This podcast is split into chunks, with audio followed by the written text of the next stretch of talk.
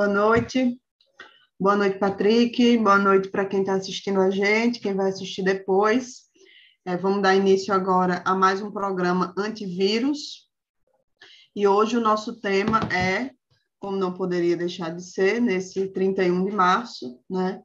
Ditadura nunca mais. Desde pelo menos 2016, quando aconteceu o golpe contra Dilma, e mais especificamente desde 2018, com a vitória de Bolsonaro nas eleições presidenciais, ficou evidente que a democracia brasileira né, não tem nada de consolidada, como alguns achavam, muito antes, pelo contrário. Tanto do ponto de vista formal, institucional, digamos assim, quanto do ponto de vista concreto, material, nas condições de vida da maioria da população, é gritante a fragilidade da democracia brasileira é, nesse sentido. E sob o governo Bolsonaro, isso ficou ainda mais grave, né? Um cara que idolatra assassinos, torturadores, que aplica uma política ultraliberal que ferra com a vida da maioria do povo, com certeza é uma ameaça democrática, né? E por isso precisa ser derrubado o quanto antes. Então, é nesse sentido que nosso programa de hoje vai falar um pouco sobre isso. Bolsonaro, militares, relação disso com o golpe de 64. Então, vamos tentar conectar um pouco da atual conjuntura com né, essa, essa, esse, entre aspas, aniversário do golpe.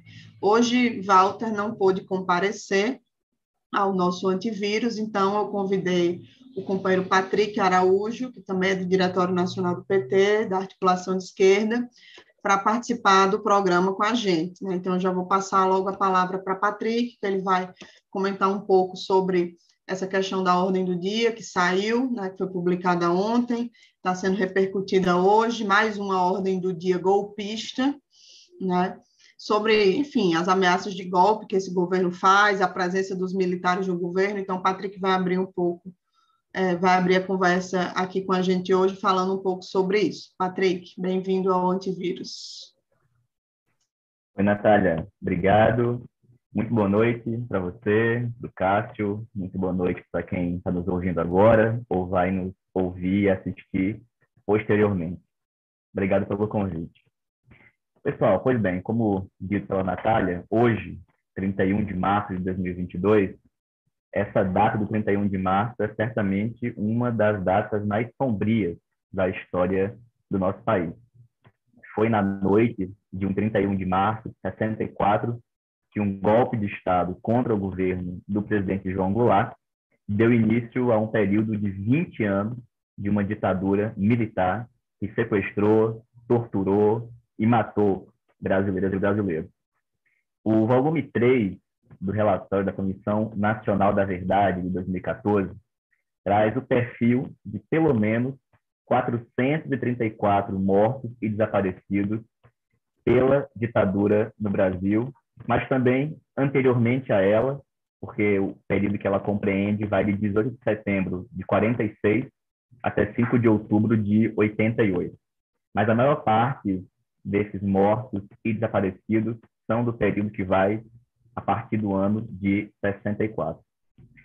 Mas certamente essas estão longe de ser todas as vítimas da ditadura militar no Brasil. Somente no cemitério Dom Bosco, em Perus, que é no distrito noroeste de São Paulo, uma vala clandestina com mais de mil corpos foram, foi encontrada. Entre os já identificados, vários daqueles desaparecidos pela ditadura militar. É provável ou possível que diversas outras existam em vários outros locais do país ou até mesmo fora do país. E até hoje, as famílias dos mortos e desaparecidos seguem na busca de seus familiares e na luta para que a justiça seja feita. Afinal de contas, todas as barbaridades, as torturas, os crimes, assassinatos cometidos pelos militares e aqueles seus subordinados durante a ditadura ficaram impunes. E essa certamente é uma página que não vai ser virada na nossa história. Os crimes da ditadura não acabaram com ela. E mais do que isso, o que a gente está vendo atualmente são tentativas cotidianas de retomar esse passado sombrio. É exatamente isso que tem tentado fazer o governo de Jair Bolsonaro desde o seu início, de diferentes formas. Desde as ameaças de golpe, propriamente ditas, feitas por ele, por membros da sua família, por membros de seu governo, até a presença efetiva de mais de 6 mil militares em diversos postos do seu governo.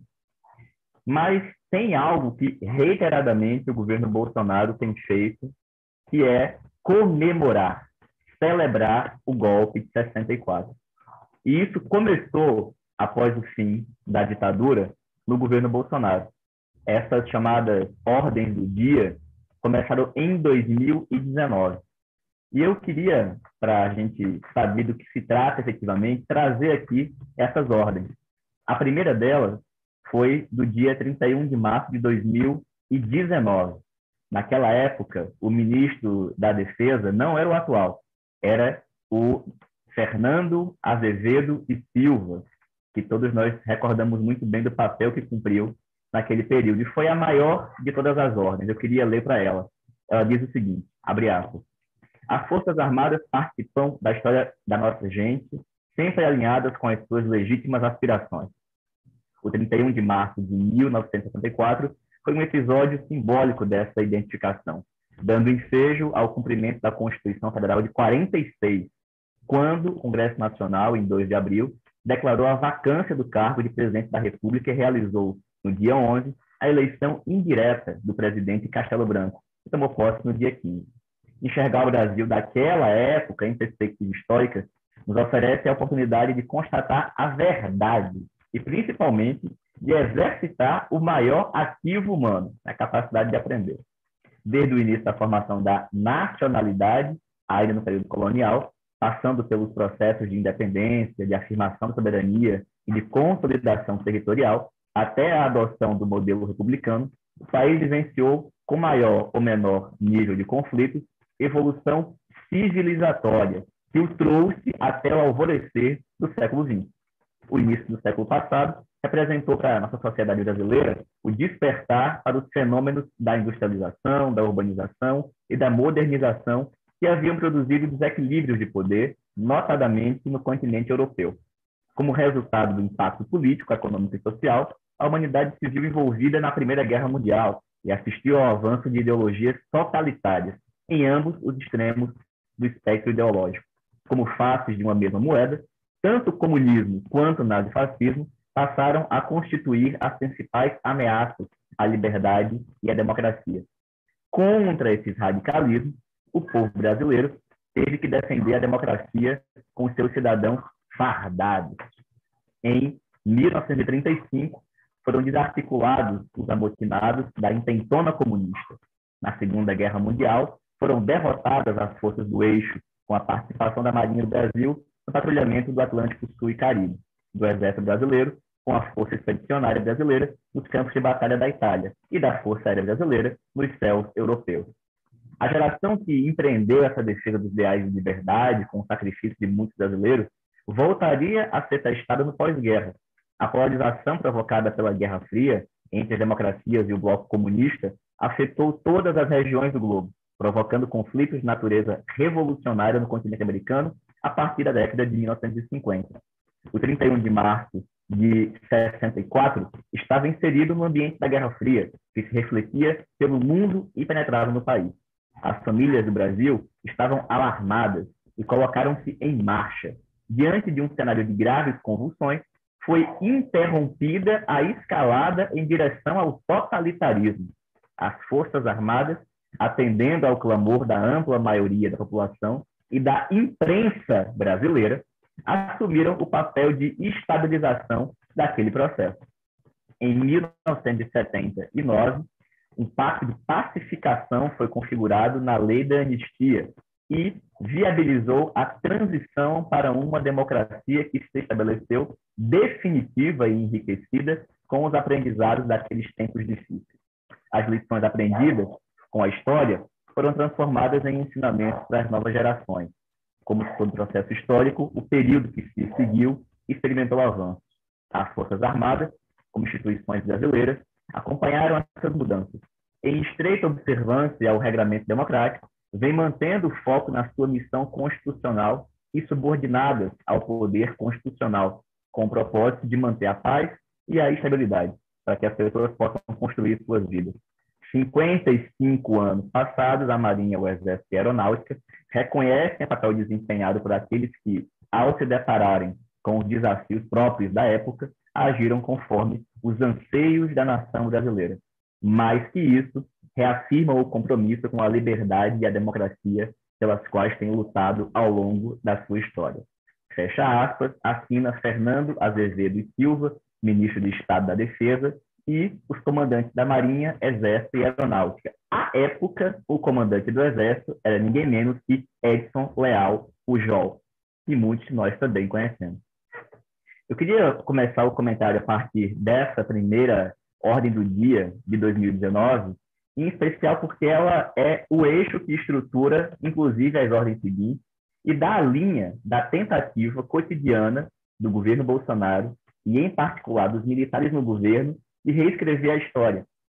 Essa ordem do dia de 2019 traz elementos que nos lembram muito o senhor Ernesto Araújo e aqueles seus discursos que justificam a existência de uma ameaça comunista hoje que dão ensejo a uma resposta, portanto, no campo da política de forma radical pela extrema-direita. São esses elementos que já estavam presentes lá em 2019 nessa ordem do dia. E aqui é importante destacar o reconhecimento que é feito pela, pelo próprio Fernando Azevedo ao dizer que o golpe de, dois, de 1964 se deu com o apoio ou atendendo ao clamor da imprensa brasileira. Uma imprensa que jogou papel decisivo no golpe de 64. E também o reconhecimento de que a lei da anistia viabilizou para ele, o que ele caracteriza aqui como uma transição para uma democracia que se estabeleceu definitiva e enriquecida.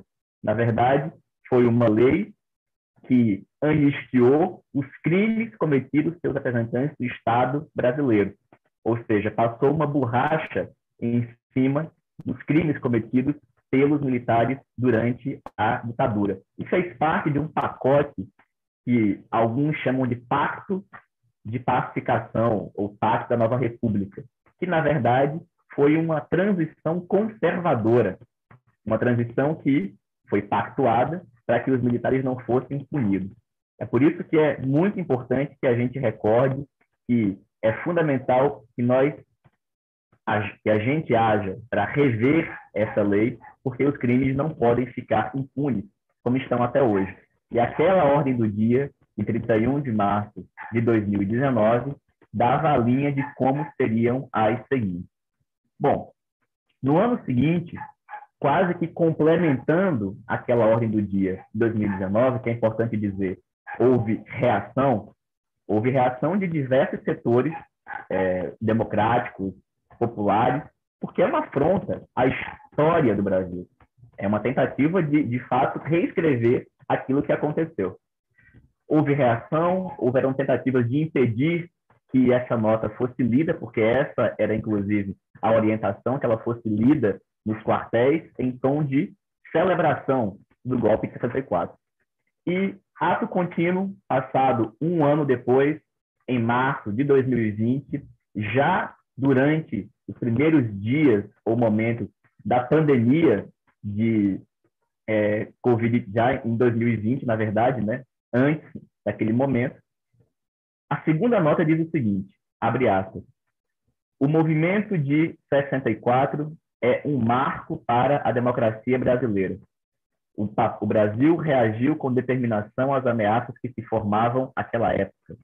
O entendimento de fatos históricos apenas faz sentido quando apreciados no contexto em que se encontram inseridos.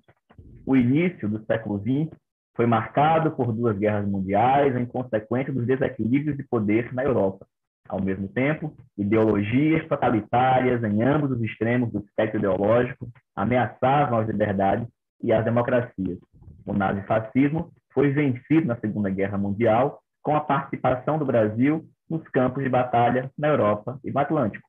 Mas Enquanto a humanidade tratava os traumas do pós-guerra, algumas ameaças buscavam espaço para novamente impor regimes totalitários.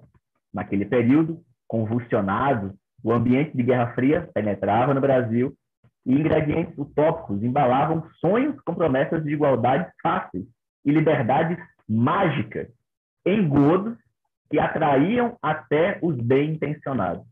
As instituições se moveram para sustentar a democracia diante das pressões de grupos que lutavam pelo poder. As instabilidades e os conflitos recrudesciam e se disseminavam sem controle. A sociedade brasileira, os empresários e a imprensa entenderam as ameaças daquele momento, se alinharam e reagiram. As Forças Armadas assumiram a responsabilidade de conter aquela escalada, com todos os desgastes previsíveis. Aquele foi um período em que o Brasil estava pronto a transformar em prosperidade o seu potencial de riqueza. Faltava a inspiração e um sentido de futuro. Esse caminho foi indicado. Os brasileiros escolheram, entregaram-se à construção do seu país e passaram a aproveitar as oportunidades que eles mesmos criavam. O Brasil cresceu até alcançar a posição de oitava economia do mundo. A lei da anistia de 79 permitiu um pacto de pacificação, um acordo político e social que determinou os rumos que ainda são seguidos, enriquecidos com os aprendizados daqueles mesmos tempos difíceis. O Brasil evoluiu, tornou-se mais complexo, mais diversificado e com outros desafios. As instituições foram regeneradas e fortalecidas, e assim estabeleceram limites apropriados à prática da democracia. A convergência foi adotada como método para construir a convivência coletiva civilizada. Hoje, os brasileiros vivem o pleno exercício da liberdade e podem continuar a fazer suas escolhas.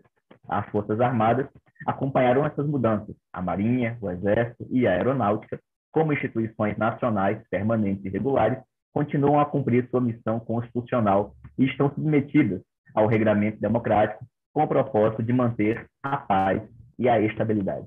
Os países que cederam às promessas de sonhos utópicos ainda lutam para recuperar a liberdade, a prosperidade, as desigualdades e a civilidade que rege as nações livres. O movimento de 64 é um marco para a democracia brasileira, muito mais pelo que evitou. Bom, ministro, fecha aspas, Fernando Azevedo e Silva, ministro de Estado da Defesa. Essa foi a segunda, a segunda ordem do dia, publicada no dia 31 de março de 2020. E sobre essa nota, como fica nítido, ela já está muito mais carregada de um contexto, digamos, ideológico, em uma disputa que não é apenas de caráter histórico, para reescrever o passado, mas ela busca trazer para o presente vários elementos para disputar a narrativa. E, assim como a outra, é uma nota cínica e mentirosa. Em um certo momento, ela diz que o caminho foi indicado e os brasileiros escolheram, entregaram-se à construção do seu país e passaram a aproveitar as oportunidades que eles mesmos criavam. Quem foi que escolheu dar um golpe de Estado em 64? Foi a maioria do povo brasileiro, da classe trabalhadora? Quem foi que escolheu? Ora, exatamente na nota anterior, de 2019, eles afirmaram que o golpe foi dado atendendo a um clamor em especial motivado, incentivado pela imprensa. O que não está escrito é que foi uma mobilização da classe dominante, articulada e impulsionada por setores da imprensa. Tem nada disso aqui de que os brasileiros escolheram. É uma nota cínica, é uma nota mentirosa, que busca, nesse momento, ali em 2020, naquele momento já difícil que a gente estava atravessando, enfrentar a disputa, porque vamos recordar Naquele momento, em 2020, havia uma escalada autoritária no nosso país. Foi naquele momento que nós estávamos assistindo diversas manifestações de caráter antidemocrático. Tinha gente indo para a rua pedir intervenção militar. Tinha gente indo para a rua pedir um novo AI-5. Foi naquele contexto que essa segunda ordem do dia foi publicada. E em diversos momentos ficou nítido que se houvesse a possibilidade, eles escalariam. Havia o interesse, a vontade e a pretensão de um fechamento do regime. E esta segunda ordem do dia, revestida, portanto, desse caráter ideológico, como eu falei, diferente da primeira que buscava reescrever a história, fazia uma disputa do presente, de caráter, inclusive, ideológico, e feito de um jeito é, tão particular que incorre até mesmo em um erro no final, quando diz que os países que cederam às promessas de sonhos utópicos ainda lutam para recuperar a liberdade, a prosperidade e recuperar as desigualdades. Acho que não era isso que eles queriam escrever. Pois bem, essa foi a segunda nota que também foi assinada pelo Fernando Azevedo e Silva. Bom, tivemos uma segunda nota, uma terceira nota, perdão, em 2021, e já não foi assinada pelo Fernando Azevedo e Silva, mas pelo atual ministro do Estado da Defesa, que é o Walter Souza Braga Neto. O Braga Neto, como nós sabemos, está imbricado desde o início nesse processo do governo Bolsonaro, era o militar responsável pela intervenção no estado do Rio de Janeiro e foi o responsável por assinar as duas últimas ordens do dia relativas às celebrações do dia 31 de março. O Walter Souza Braga Neto não só era o responsável pela intervenção no Rio de Janeiro, mas também era no momento do assassinato da vereadora Marielle Franco. Eu não vou ler a nota do dia 31 de março de 2021, porque ela basicamente traz é, uma mistura do que foi a de 2020 com a desse ano. E eu queria me concentrar, para não me estender mais tanto, na nota desse ano, que diz o seguinte, abre aspas, o movimento de 31 de março de 64 é um marco histórico da evolução política brasileira, pois refletiu os anseios e as aspirações da população da época. Analisar e compreender um fato ocorrido há mais de meio século, com isenção e honestidade de propósito, requer o aprofundamento sobre o que a sociedade vivenciava naquele momento. A história não pode ser reescrita. A história não pode ser reescrita em mero ato de revisionismo sem a devida contextualização. Neste ano, em que celebramos o bicentenário da independência, com o lema Soberania e Liberdade, somos convidados a recordar feitos e eventos importantes do processo de formação e de emancipação política do Brasil, que levou à afirmação da nossa soberania e à conformação das nossas fronteiras, assim como a posterior adoção do modelo republicano que consolidou a nacionalidade brasileira. O século XX foi marcado pelo avanço das ideologias totalitárias, que passaram a constituir ameaça da democracia e a liberdade. A população brasileira rechaçou os ideais antidemocráticos da intentona comunista em 35 e as forças nazifascistas foram vencidas na Segunda Guerra Mundial em 45, com a relevante participação e sacrifício de vidas de marinheiros, soldados e de aviadores brasileiros nos campos de batalha do Atlântico e da Europa. Ao final da guerra, a bipolarização global que fez emergir a Guerra Fria afetou todas as regiões do globo, o que trouxe ao Brasil um cenário de incertezas com grave instabilidade política, econômica e social, comprometendo a paz nacional. Em março de 64, as famílias, as igrejas, os empresários, os políticos, a imprensa, a Ordem dos Advogados do Brasil as Forças Armadas e a sociedade em geral aliaram-se, reagiram e mobilizaram-se nas ruas para restabelecer a ordem e para impedir que um regime totalitário fosse implantado no Brasil, por grupos que propagavam promessas falaciosas que depois fracassou em várias partes do mundo. Tudo isso pode ser comprovado pelos registros dos principais veículos de comunicação do período. Nos anos seguintes, ao 31 de março de 64, a sociedade brasileira conduziu um período de estabilização, de segurança, de crescimento econômico e de amadurecimento político, que resultou no restabelecimento da paz no país, no fortalecimento da democracia, na ascensão do Brasil no conserto das nações e na aprovação da anistia ampla, geral e restrita pelo Congresso Nacional. As instituições também se fortaleceram e as Forças Armadas acompanharam essa evolução mantendo-se à altura da estatura geopolítica do país e observando estritamente o regramento constitucional na defesa da nação e do serviço ao seu verdadeiro soberano, o povo brasileiro. 58 anos passados, cabe-nos reconhecer o papel desempenhado pelos civis e por militares, que nos deixaram um legado de paz, de liberdade e de democracia, valores estes inegociáveis, cuja preservação demanda de todos os brasileiros o eterno compromisso com a lei, com a estabilidade institucional e com a vontade popular. Fecha aspas, Walter Souza Braga Neto. Bom, o Braga Neto, nesse momento que escreve essa nota, é candidato a vice na chapa presidencial de Bolsonaro. E, na minha opinião, entre outros objetivos, essa ordem do dia é um pedido para que ele ingresse definitivamente na chapa de Bolsonaro, substituindo o general Mourão. Porque ele sobe vários tons. Por exemplo, aquilo que não fez nem a primeira, nem a segunda, nem a terceira, é feito agora, dar nome aos responsáveis pelo golpe. Não, não, não é genericamente a imprensa, mas é uma parte da igreja conservadora, foram os empresários, foram alguns políticos, foi a imprensa, e é um setor que, nesse momento, é, ao menos parte deles, estão em disputa. E esta ordem do dia, na minha opinião, tenta trazer este legado de volta. Para dizer que aquilo que foi feito não foi feito por mero ato de vontade unicamente dos militares.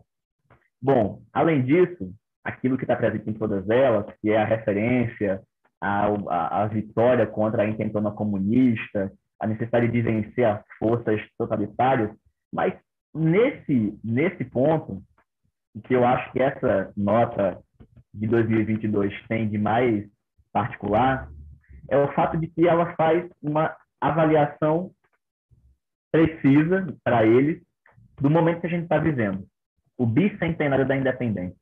Né? Há 200 anos, é, o Brasil, em 1822, ficava, entre muitas e muitas aspas, independente, mas não fica independente em um processo de luta popular e libertação nacional. A independência de 200 anos atrás é uma independência pactuada e feita por cima para atender interesses que não eram do povo brasileiro. E a mesma coisa acontece quando da proclamação da República. Vamos lembrar que a proclamação da República de 1889, em 15 de novembro, se dá por meio de um golpe que tem a atuação principal dos militares e que não tem a, o objetivo de atender, naquele momento, as grandes demandas da classe trabalhadora brasileira, que era, por exemplo, enfrentar e acabar e abolir de vez, por exemplo, a escravidão, que tinha só no papel um ano antes dito que tinha acabado. Bom, e até hoje a gente sabe quais são os seus efeitos.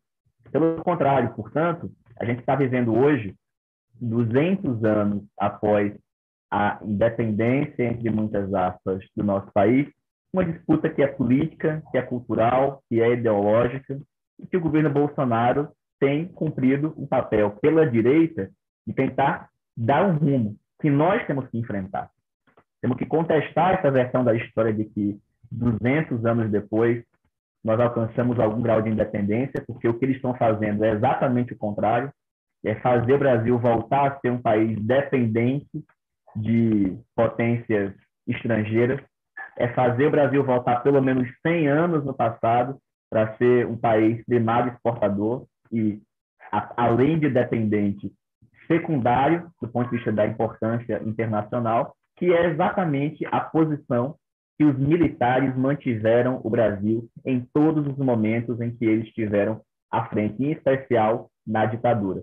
A ditadura militar, diferente do que é dito em todas essas ordens do dia, promoveu um processo de crescimento econômico, mas um crescimento econômico conservador, um crescimento sem desenvolvimento, um crescimento onde a classe trabalhadora foi arrancada das zonas rurais do país, que foram mecanizadas, levadas para as grandes cidades com a promessa de emprego e que rapidamente foram colocadas na imensa pobreza, gerando bolsões de miséria. E essa é a responsabilidade que a gente não pode deixar de afirmar.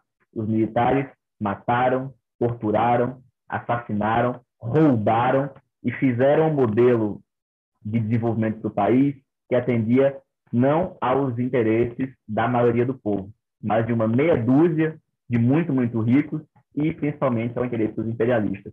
É por isso que é fundamental que a gente, ao ler é, e tomar conhecimento dessas absurdas ordens do dia, enfrente o seu conteúdo, impeça que elas sejam lidas nos quartéis, em tom de celebração, e que a gente analise, porque o que está escrito aqui é uma visão de mundo, de direita conservadora, e que a gente vai enfrentar daqui a pouquinho nas eleições de 2022. Era isso, Natália. Encerro por aqui meu comentário. Obrigada, Patrick, pelo comentário. Patrick acabou de fazer uma análise das ordens do dia do governo Bolsonaro em comemoração ao golpe de 64, desde o início do governo. Né? E tudo isso que ele falou, é, mais essa ordem do dia criminosa que foi publicada na noite de ontem, que está repercutindo hoje, só confirma que efetivamente a cúpula das Forças Armadas que fazem parte do governo Bolsonaro, né? grande parte dos integrantes das Forças Armadas, inclusive, para além da cúpula, não tem, de fato, qualquer compromisso com as liberdades democráticas. É, se passaram já 58 anos do golpe de 64 e essa gente segue comemorando, né? E para comemorar, contam com a cumplicidade da classe dominante brasileira é, para fazer essas comemorações. Né? A gente sofre até hoje as consequências da opção que foi feita de não, de não punir né, os golpistas, os torturadores, os assassinos de 64.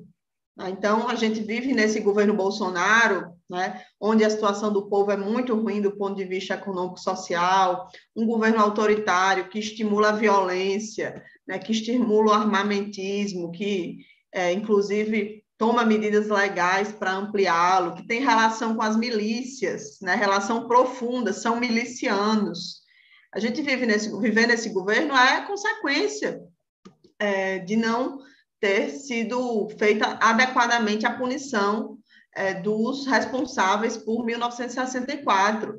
Voltando um pouquinho mais para trás, o golpe contra a presidenta Dilma em 2016 né, é fruto também de uma instabilidade, de uma fragilidade da democracia no país que permitiu que uma coisa como aquela acontecesse. A mesma coisa em relação à prisão de Lula e a sua, o seu impedimento de participar das eleições de 2018, que deu em Bolsonaro. Então, são coisas concatenadas que têm relação, sim, com o fato de ter sido feita uma opção por não punir adequadamente os responsáveis pelo que aconteceu em 64. Né?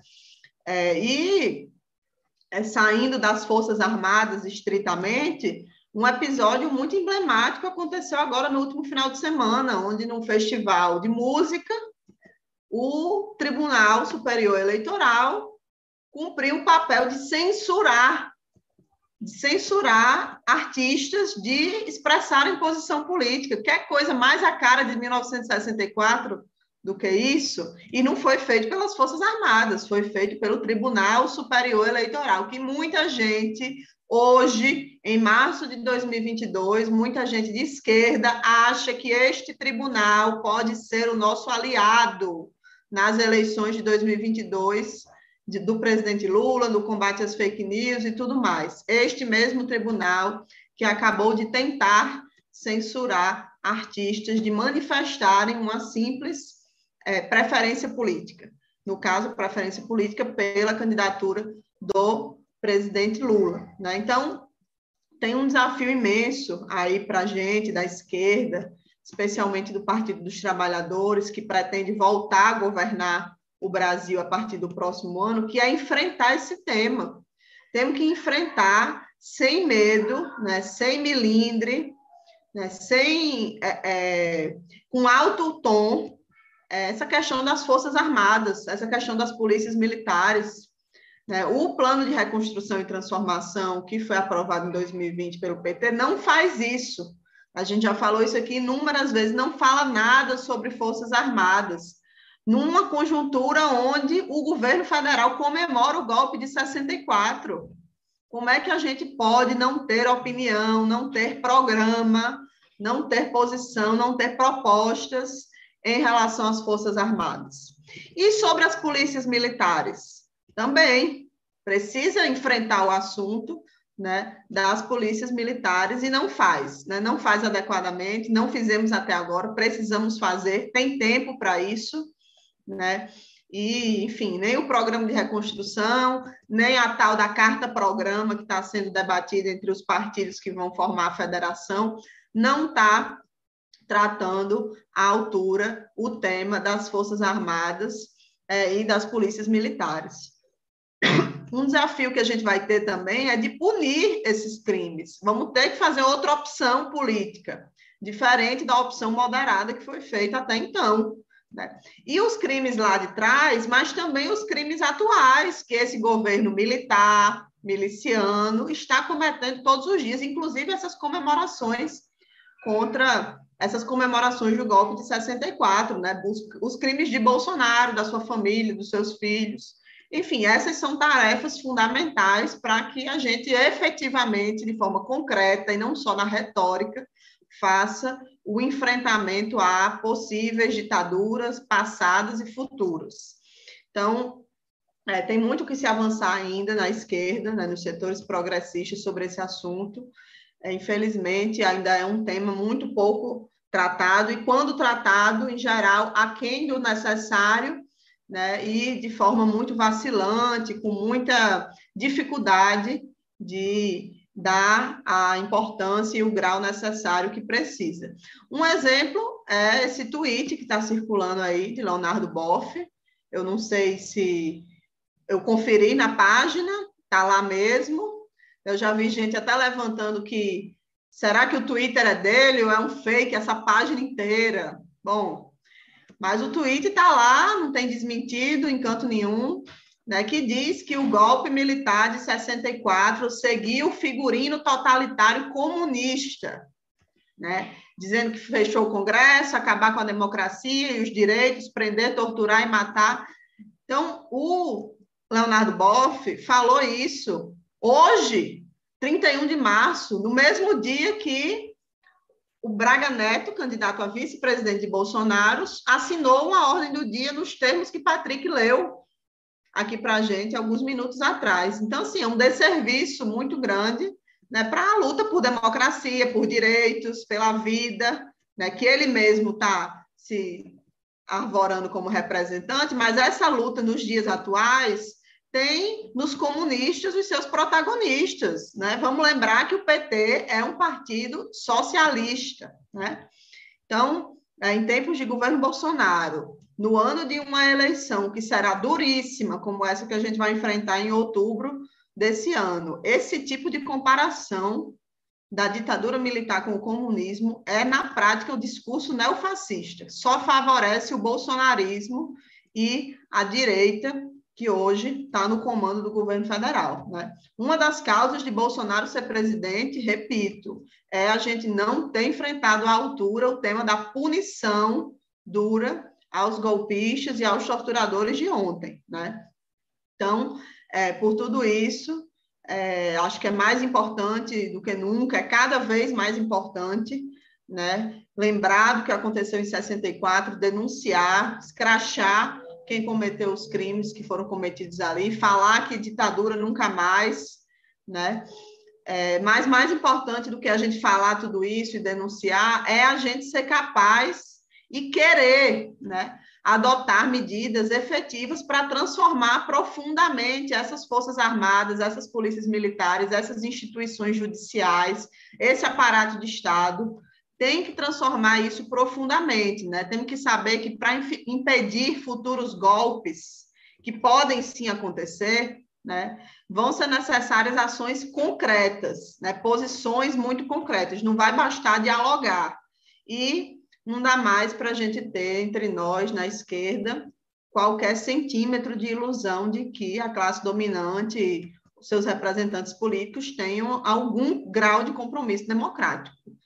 Os últimos anos demonstraram cabalmente para a atual geração que não tem, não tem compromisso democrático. Essa turma elegeu Bolsonaro, né? E, por último, é, o que eu queria dizer é o seguinte: a gente também precisa avançar no sentido de deixar de lado toda e qualquer linha política que seja conformista com a democracia formal e institucional. O que é que eu quero dizer com isso? Não basta ter eleição regularmente, né? Está tendo eleição regularmente, teve em 14, teve em 18, vai ter esse ano. Isso significa por si só que está tendo democracia, né? Então, segue existindo golpes parlamentares, como o que aconteceu com Dilma. Seguimos sob a hegemonia de uma mídia monopolizada, empresarial, de direita, né? um judiciário que atua fortemente na política e persegue a esquerda.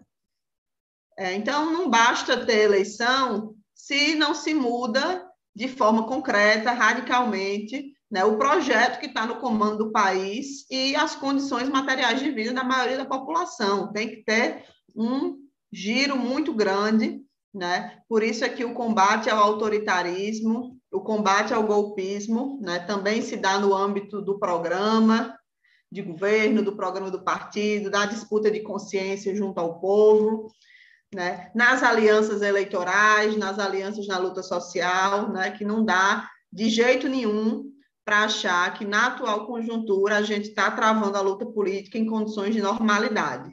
Não estamos, né? e não podemos, diante desse nível de militarização, de autoritarismo, de elogio à ditadura que a gente vê escancarado nas nossas caras, é, não podemos de forma alguma nos agarrarmos em pesquisas eleitorais e subestimar a força dos inimigos. Então, era um pouco isso que eu queria comentar aqui. Agradeço a Patrick que tenha topado dividir comigo aqui hoje o antivírus, né?